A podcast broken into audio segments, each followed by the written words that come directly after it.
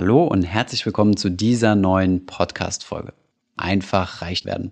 Ja, ich weiß, es klingt nach Clickbait und ähm, es werden jetzt auch keine Geheimtipps sein, womit du schnell zum Multimillionär wirst.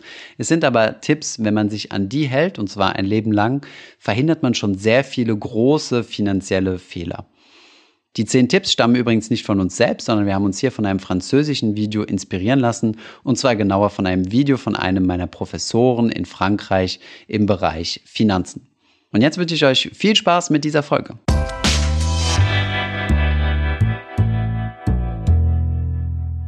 Hi, mein Name ist Thomas von Finanzfluss. Heute werden wir uns 10 Tipps anschauen, wie man sich einfach ein Vermögen aufbauen kann, ohne großen zusätzlichen Aufwand. Ich sage deswegen einfach und ohne großen Aufwand, weil es nicht das Ziel ist, euch dazu zu bewegen, euren Beruf zu ändern, in die Selbstständigkeit zu gehen oder große Risiken bei der Geldanlage einzugehen. Mit den folgenden 10 Tipps werdet ihr ein Vermögensbewusstsein aufbauen. Tipp Nummer 1. Vereinfache deine Finanzen. Entledige dich von allen Kreditkarten, die ausschließlich zum Konsum zählen. Ich spreche jetzt nicht von Visa-Karten, die euch zum Beispiel beim Online-Kauf helfen, sondern tatsächlichen Kreditkarten, mit denen ihr Konsumschulden aufbaut und auf die ihr zwischen 16 und 18 Prozent Zinsen bezahlt. Schaut euch auch einmal eure Versicherungsverträge an. Viele Versicherungen sind entweder viel zu teuer oder komplett unnötig und ihr habt sie meistens nur, weil ihr sie irgendwann mal abgeschlossen habt und bis jetzt nicht dazu gekommen seid, diese zu kündigen. Bei der Gelegenheit, wenn ihr dabei seid, eure Finanzen zu vereinfachen, schaut auch mal, dass ihr all eure Verträge monatlich bezahlt. Das ist sicherlich nicht der beste Finanztipp, den ich euch geben kann, weil monatliche Zahlungen meistens etwas teurer sind als jährliche aber somit seid ihr sicher, dass ihr keine Zahlung vergesst und keine Strafgebühren oder Mahnzinsen zahlen müsst. Tipp Nummer zwei: Analysiere jeden Monat deine Kontobewegungen. Schau dir an, was jeden Monat von deinem Konto abgebucht wird. Deswegen macht es auch Sinn, dass das möglichst bei allen Verträgen monatlich ist. Und schaue, welche Ausgaben unnötig sind, welche reduziert werden können. Behalte den Überblick. Um euch dabei zu unterstützen, gibt es auch sehr viele hilfreiche Finanz-Apps. Wenn ihr euch eure Ausgaben anschaut und herausgefunden habt, wo ihr sparen könnt, geht schlau dabei vor. Wenn es auf der anderen Seite der Stadt eine günstigere Tankstelle gibt, wo ihr billiger tanken könnt, auf die andere Seite der Stadt zu kommen, aber Benzin ausgeben müsst, ist es sicherlich kein schlaues Sparen. Statistiken zeigen, dass der deutsche Bürger im Durchschnitt viel häufiger Benzinpreise vergleicht als seine Konditionen bei seinen Finanzen. Tipp Nummer drei: wenn ihr eure Konten jetzt analysiert habt, empfehle ich euch, ein monatliches Budget aufzustellen. Schaut im Budget, was eure fixen Ausgaben sind, was eure variablen Ausgaben sind und vor allem legt eure monatliche Sparrate fest.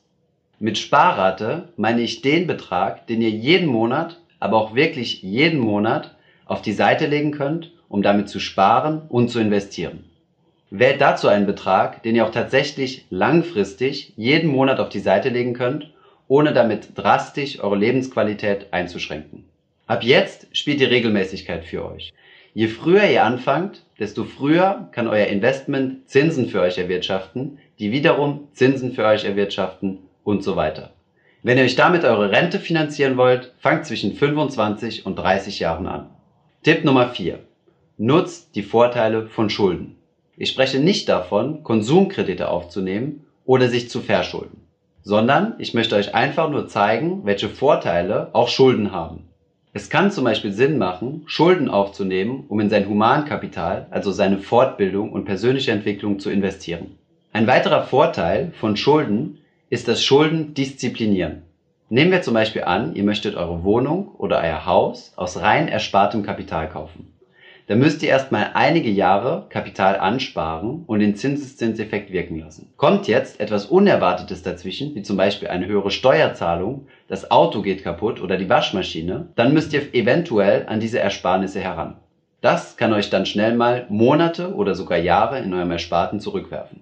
Habt ihr allerdings euer Haus oder eure Wohnung mit Schulden finanziert, ist es dem Banker herzlich egal, ob gerade eure Waschmaschine kaputt gegangen ist oder ob ihr Steuernachzahlungen habt, ihr müsst jeden Monat die Rate bezahlen. Die monatliche Kreditrückzahlung ist also ein gezwungenes, diszipliniertes Sparen. Auch bei Investitionen in Immobilien als Investitionsobjekt und nicht als Selbstnutzung macht eine Aufnahme von Schulden Sinn, da ihr die Zinsen steuerlich absetzen könnt. Tipp Nummer 5. Strukturiere dein Erspartes. Jetzt, ab Tipp Nummer 5, steht euch ein Erspartes zur Verfügung. Dieses Ersparte solltet ihr aber erstmal strukturieren. Teilt also euer Vermögen in mindestens drei Teile auf. Der erste Teil eures Vermögens muss euch kurzfristig zur Verfügung stehen. Ihr könnt es also zum Beispiel auf ein Tagesgeldkonto legen oder in einen Geldmarktfonds oder Geldmarkt-ETF investieren. Dieses Geld sollte also nicht in langfristige Anlagen, in die ihr nur nach einer gewissen Zeit herankommt, oder in Aktien oder riskante Wertpapiere investiert werden. Es dient ausschließlich zu eurer Sicherheit, gerade für den erwähnten Fall, dass das Auto kaputt geht, die Waschmaschine kaputt geht oder tatsächlich, dass ihr eventuell arbeitslos werdet. Den zweiten Teil eures Vermögens solltet ihr mittelfristig orientieren. Er dient zur Finanzierung von euren Plänen, die ihr innerhalb der nächsten zwei bis fünf Jahren ausführen wollt. Wisst ihr zum Beispiel, dass ihr in zwei bis fünf Jahre eure Wohnung renovieren wollt oder euch ein neues Auto kaufen wollt, könnt ihr das genau in diesem zweiten Teil des Vermögens vorhersehen. Dieses Geld könnt ihr schon etwas langfristiger als die liquiden Mittel anlegen, aber noch immer nicht in Aktien, Aktienfonds oder ähnlich riskante Wertpapiere. Schaut dabei nach einer Anlage, die ihr zwischen zwei und fünf Jahre mobilisieren könnt. Den dritten Teil eures Vermögens solltet ihr in die sogenannte langfristige Geldanlage stecken. In die langfristige Geldanlage investiert ihr das Geld, das ihr nicht vor mindestens fünf Jahre brauchen werdet. Dieses Geld könnt ihr jetzt auch in Einzeltitelaktien, Aktienfonds oder Aktien-ETFs investieren, da ihr fünf Jahre Zeit habt, um zu warten, bis eure Investitionen Früchte tragen. Weitere Investmentmöglichkeiten sind zum Beispiel in Immobilien, langfristig laufende Anleihe oder zum Beispiel Rohstoffe. Wenn ihr gerade mit dem Sparen anfangt, achtet dabei auch darauf, den Cost-Average-Effekt zu nutzen. Tipp Nummer 6. Nutzt die Innovationen der Finanzwelt. Stellt euch einmal die Frage, welche Interessen euer Banker verfolgt. Es kann sein, dass er sich dafür interessiert, dass euer Portfolio wächst. Hauptsächlich verdient eine Bank aber damit Geld, dass sie Finanztransaktionen vermittelt. Jedes Mal, wenn ihr also ein Finanzprodukt kauft oder verkauft, verdient die Bank damit Geld.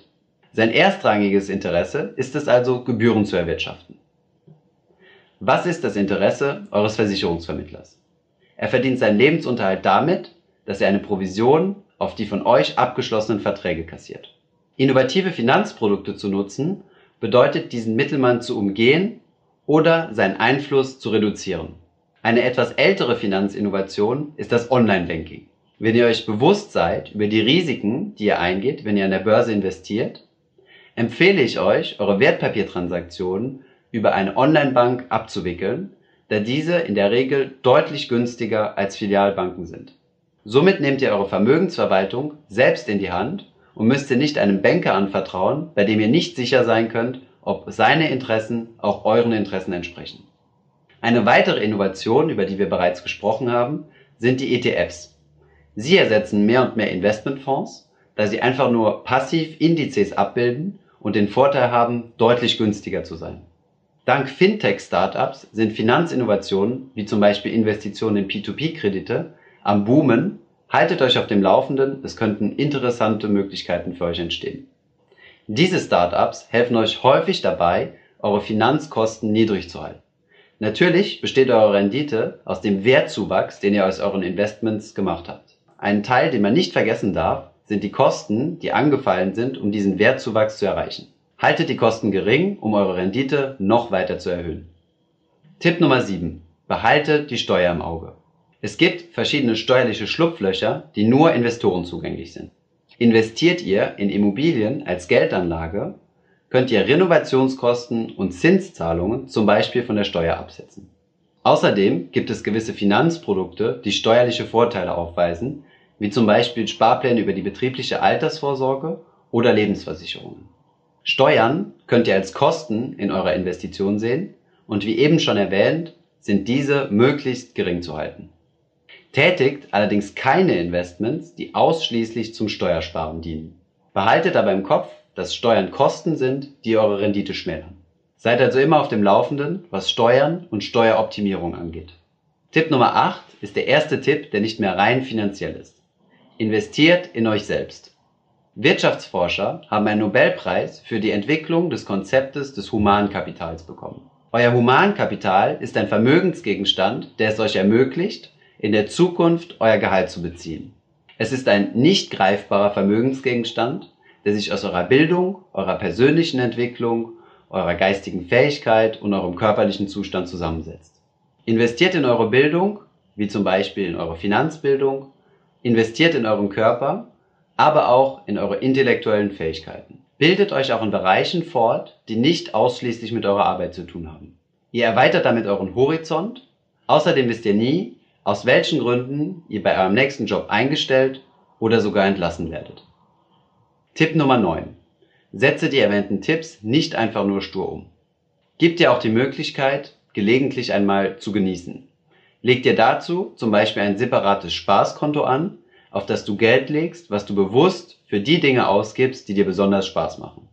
Das Ziel dieser Tipps ist es nicht, euch Einschränkungen aufzuerlegen, sondern im Gegensatz euch finanziell freier zu machen. Von daher genießt auch den Fortschritt eures Vermögensaufbaus und gebt gelegentlich Geld für die Dinge aus, die euch besonders Freude machen.